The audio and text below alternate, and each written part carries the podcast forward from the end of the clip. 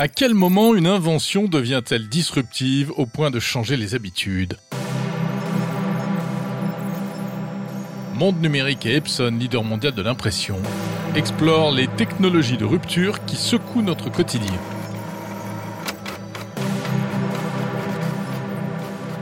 Dans cet épisode, la photo numérique.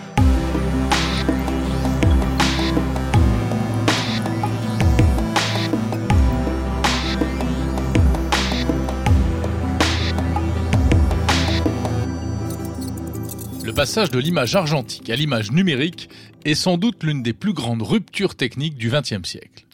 En quelques années à peine, le grand public et les professionnels ont basculé dans un monde où l'on ne fait plus des photos ou des films avec des pellicules et des produits chimiques, mais avec des zéros et des 1. Adrien Branco, journaliste tech au site 01net.com, spécialiste de la photo. La photo numérique, elle va commencer quand les premiers en fait scanners vont apparaître. Ça, c'est dans les années 60. Euh, entre les années 50 et 60, on va avoir le début euh, ben, de cette technologie de numérisation. Hein. Quelque part, on va déjà transformer euh, eh bien des images qu'on va scanner, d'abord noir et blanc, ensuite couleur, bien évidemment. Et là, ça va poser les jalons finalement, eh bien de cette capacité d'interpréter bah, quelque chose qui était avant analogique, le transférer dans un format numérique dans un premier temps. Il va y avoir un problème, c'est qu'au tout début, on va pouvoir faire ça avec des lignes. Ce qu'il manque fondamentalement à ça, eh bien c'est le capteur. C'est l'invention des capteurs qui va rendre possible l'avènement de la photo numérique. Les capteurs avec leurs petits euh, pixels qui exploitent ce que l'on appelle la matrice de Bayer. Ah oui, accrochez-vous. Regardez votre smartphone, regardez, vous avez une lentille, derrière vous avez un capteur. Ce capteur ne voit pas toutes les couleurs de la même façon. Les capteurs d'image, en fait, ont, vous appelez ça des pixels, moi j'appelle ça des photodiodes. En fait, ce sont des photodiodes et elles n'ont qu'une seule couleur. Voilà. Le capteur d'image tel que nous le concevons, eh bien, il est fait pour nous. Nous sommes des êtres vivants et nous avons une sensibilité particulière à une couleur qui est le vert.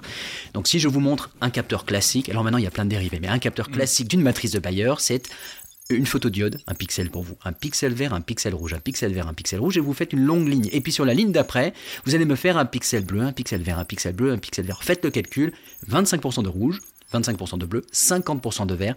Là-dedans, il y avait une partie de recherche biologique pour savoir à quoi on était plus sensible, parce qu'on a fait des tests et ça marchait jamais, ça correspondait pas à ce que nous nous voyons. Donc la matrice de Bayer, c'est cette façon bah, de découper un capteur en disant chaque photodiode va capturer une couleur, et la magie, la magie des algorithmes, la magie des processeurs, ça va être de reconstruire pour cette photodiode verte l'information bleue ou rouge des photodiodes adjacents. Deux technologies de capteurs vont ainsi voir le jour et s'affronter, le CMOS et le CCD. Et c'est le CMOS, pourtant moins bon, mais moins cher, qui s'imposera finalement. Voilà pour l'aspect technique. Nous sommes dans les années 70, l'histoire de la photo numérique peut commencer. Et c'est l'américain Kodak, leader de la photo argentique, qui invente le premier appareil photo numérique. C'est une grosse machine qui fait la taille d'une imprimante qui pèse 4 kg, qui enregistre des images en noir et blanc sur une cassette et on peut les regarder ensuite sur un écran de télévision. Une vraie révolution, mais ce n'est encore qu'un prototype. Il faudra attendre 1981 pour que le japonais Sony commercialise le premier vrai appareil photo numérique grand public, le Mavica.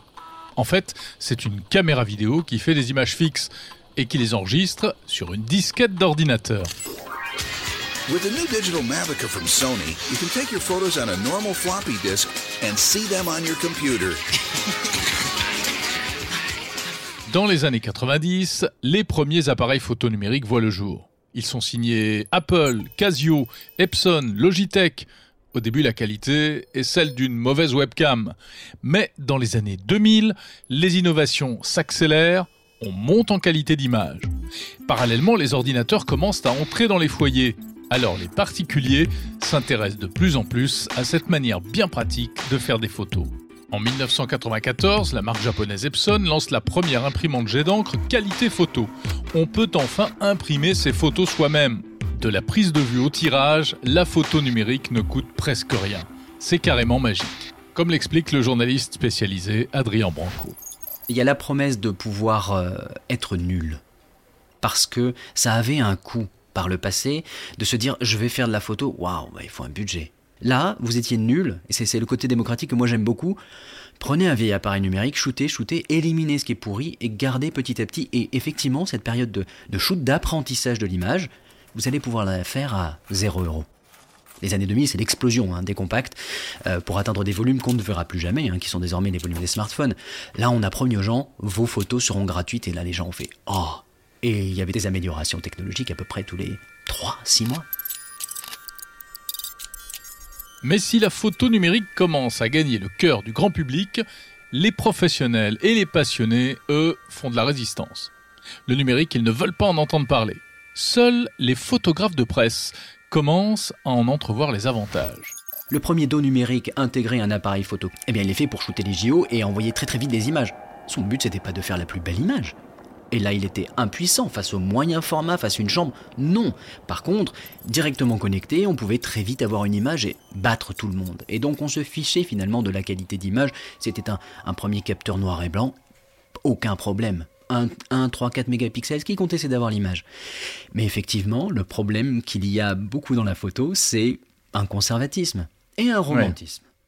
Et non, mais disons un romantisme, attention, il y a aussi euh, que ce savoir euh, chèrement acquis au sens du temps et au sens de l'argent, à savoir cadrer correctement avec un, télémétrique numérique. On parle ici d'un Leica, un viseur un peu, un petit peu exotique. Je vous invite à, mettre les yeux dans un Leica, vous allez comprendre. Eh bien ça, ça, se méritait. D'un seul coup, vous pouviez faire 2000 euh, photos. Alors là, euh, oui, il y avait, il y avait un peu de snobisme, mais il y avait aussi une réalité de, à chaque fois qu'on appuyait sur le déclencheur, il fallait réfléchir parce que ça avait un coût. Et mine de rien, euh, plus que du romantisme, il y avait aussi de l'exigence. Et cette exigence dans le numérique, ben, il a fallu la réinventer. Petit à petit, la bascule finit par se faire. Grâce aux améliorations constantes, comme par exemple la visée télémétrique compatible avec les optiques Leica mises au point par Epson, finalement, la photo numérique va se généraliser. Et c'est aussi un bouleversement industriel, mais qui sera fatal à certains. Kodak, pourtant inventeur de l'appareil numérique, paradoxalement rate complètement ce virage technologique. Adrien Branco. Kodak, c'est devenu euh, un exemple euh, fabuleux, je pense, pour euh, tous ceux qui étudient les la vie des entreprises, d'un des plus grands foirages industriels du 21e siècle, hein, magnifique pendant le 20e, énormément d'innovation. Et j'ai une phrase hein, de, quelqu'un de Kodak, à partir du moment où ils ont commencé à sabrer les, équipes françaises, hein, c'est « Nous avions trop le cul dans la graisse ». Voilà, alors pardonnez l'expression, mais c'est une vraie citation. Nous avions trop le cul dans la graisse. Quand on se retrouve effectivement avec une rente, euh, il est très difficile de savoir scier soi-même la branche alors qu'il faut le faire. Aujourd'hui, le smartphone concurrence de plus en plus l'appareil photo numérique classique dont l'âge d'or appartient au passé. Les nouveaux leaders de l'image sont des marques d'électronique.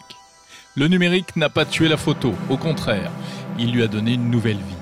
Cette histoire montre comment l'avènement d'une technologie peut révolutionner un secteur sans changer fondamentalement les usages. Retrouvez d'autres histoires de tech de rupture dans cette série spéciale de Monde Numérique en partenariat avec Epson. Cet épisode était réalisé par Thomas Langlin.